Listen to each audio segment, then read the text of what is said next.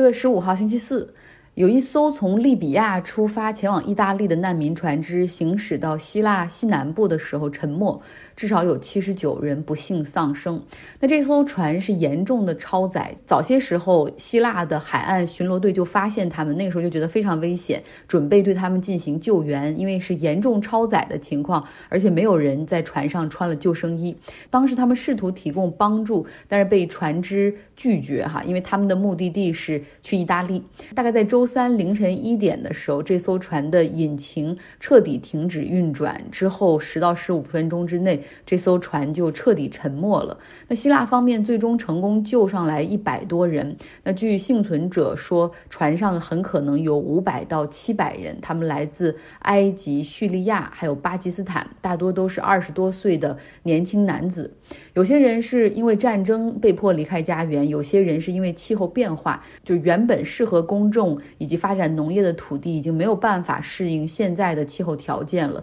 那些干旱、洪水、饥荒，哈，迫使他们呃去其他大陆寻找新的机会。今天回家在路上的时候，我就听着这个新闻，然后听到 climate refugee 气候难民的时候，我就脑海中很难想象哈，这是二零二三年就是已经出现的东西，因为总感觉这是一个来自未来的或者是灾难片里才会有的画面，就是很多的 climate refugee 气候难民，但实际上。就是因为现在的这种气候变化，切切实实有很多人正在经历着被自然驱赶、被迫离开家乡、踏上这样危险的旅途。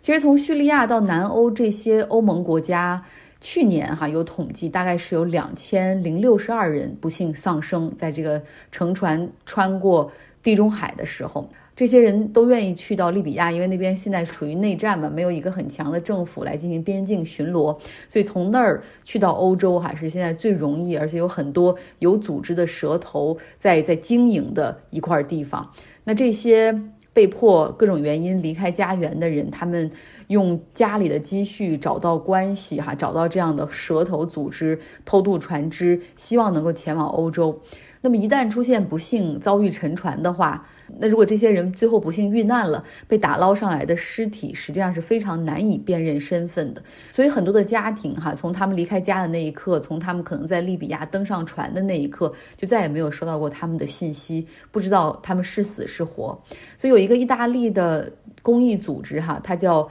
Labanov，他们致力于去还这些遇难者以及家属一个结果。让这些难民死得更有尊严，希望确保这个难民的家属也有知晓权，所以他们会和像意大利政府合作，哈，去对打捞上来的难民尸体，呃，去进行辨认，看是否有随身物品可以确定身份，然后呢，会对这些东西进行信息的录入，同时会进行一个 DNA 的取样，建立一个数据库。呃，然后他们还会和红十字组织进行合作，然后让这些失去音讯的家属最后可以有途径，比如说跟他们进行联系，再通过发送一些 DNA 样本，然后通过查询进行一个比对，看他们的家人是否，比如说是这些遇难者中的一个，然后他们最终还可以出具这种报告。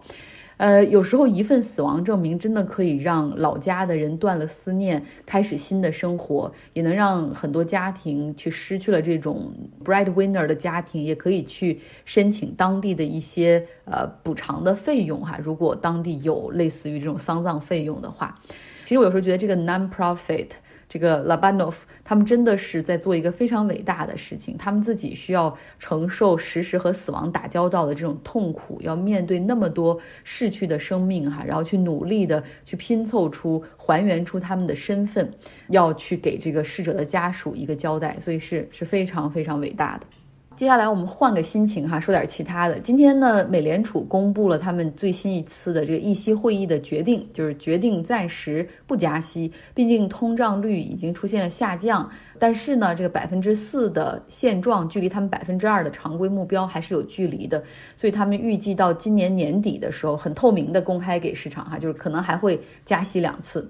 啊，那与此同时，我们看到瑞典在上个月它的通胀就是高达百分之九点七哈。当然，这瑞典最高的时候通胀也超过百分之十，在去年的时候，但这一次他们却认为说是出乎意外的高。为什么会这么高呢？经济学家认为主要是美国歌星 Beyonce 的贡献哈。碧昂斯的贡献，因为他来斯德哥尔摩开了两个晚上的演唱会。每一晚都是将近四点六万人的规模，很多歌迷来自于瑞典的其他城市，甚至来自于周边的其他国家，然后让整个斯德哥尔摩的酒店价格一下子就超级飙升哈。其实不只是在瑞典，之前 Beyonce 在英国的卡尔迪夫开演唱会，那个是六万人的规模，然后吸引到了不止英国的歌迷，还包括像美国的、澳大利亚的、黎巴嫩的这种组团来哈。那当地的酒店当时已经是无法承受的状态，市。政府还不得不把这个安置流浪汉的酒店腾出来，给这个歌迷们来进行预定和居住，啊，真是刺激了经济。他们管这样的效应叫做不叫演唱会效应，哈，叫 Beyonce Effect，碧昂斯效应，哈，Beyonce 效应。呃，那疫情之后，实际上很多歌星都在。我们说报复性的开演唱会，对于这种经济拉动的效应，大家可能也有所感受。比如之前五月天是不是在北京的鸟巢就连开两场或者三场哈，那种八万人的规模，所以是非常刺激经济的。嗯，好，说到通胀，日本的通胀达到了百分之三点四，虽然在我们看起来还是很低，但是这却是他们十几年来哈最高点。算是终于从通缩的泥潭中挣脱了出来。那日元对美元也是持续走低啊，然后趁着这样的机会，然后包括他们的利率也是保持着负利率的状态。日本企业利润提升，游客也开始恢复，然后这个旅游进入到日本。那日本的股市今年到现在已经大涨了百分之三十，完全跑赢了美国的标普五百，而且他们还突破了自己九十年代的高点哈。如果我们说 decades of loss。呃，就是这种失落的好多个十年，那么现在日本好像会从那个阴影中要走出来的，而且要彻彻底底的走出来。如果你看个股方面哈，更是觉得错过了很多。像丰田今年涨了百分之二十七，本田涨了百分之五十。就当你发现什么东西特别顺利的时候，特别好的时候，那整个闭环的结果出现的也是积极正向的。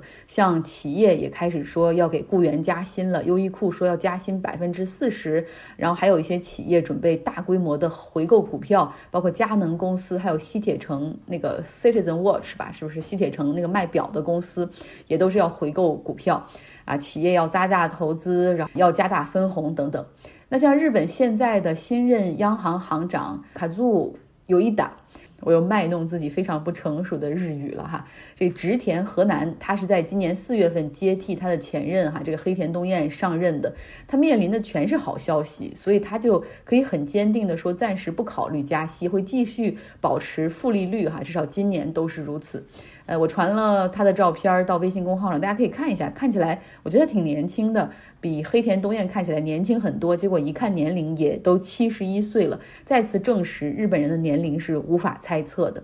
这个有伊达桑织田先生，他实际上是呃 MIT 的经济学博士，和前美联储主席伯南克同属于一个导师。后来呢，回到日本之后进入学术界，先是在东京大学，之后在共立大学啊，这个担任经济学的教授。那他也曾在日本央行的 Board of Policy。政策委员会里面哈，去去任职长达七年，就是贡献了很多的呃观点。比如他最大的一个经济政策的贡献，就是说一定要制定通胀的目标，然后你同时要去塑造公众对物价上涨的一个 expectation，一个预期哈。呃，等于说你如果告诉大家就是每年百分之二的增长，那物价其实一直涨涨涨，大家也不会觉得呃这个事儿是无法承受的，而且反倒觉得这可能是对经济有利的哈。所以它其实更倾向于保持负利率或者低利率的状态，让日本可以彻底的走出 deflation。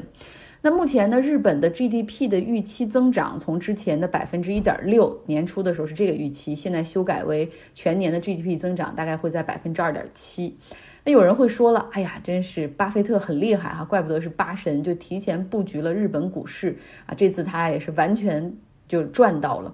其实你如果看一看，发现巴菲特实际上是在二零二零年的时候开始大举投资日本的那些超级商社，像伊藤忠商社、丸红。三菱、三井还有住友这些，它其实也是埋伏了三年才开始见成效的。像我们普通投资者是很难有这样的耐心、这样的持续啊，不断的去追加投资。它不涨是吗？我继续买，我们是很难做到的。因为巴菲特他是不仅他是这种坚信长期投资价值投资的这种大神哈，更重要。其实我觉得更重要的原因就是伯克希尔哈撒韦，它有不断涌入的资金，因为他们是保险公司嘛，就是大量的保险金每个季度、每个月都在涌入哈，所以它可以做我们普通投资者做不了的事情。那当然，巴菲特还有一个我们做不了的，就是他是个风向标，对吧？他进入某个市场投资哪家企业，然后每一个季度之后他们会披露那个他投资就。就伯希尔哈撒韦的这种投资的 portfolio，然后也会吸引到其他投资者去跟进哈，会有这样的集群效应，这个我们都都比不了的。今天的节目就是这样，希望你有个愉快的周四。也许明天我会偷个懒儿就不更新了哈，咱们明天再看。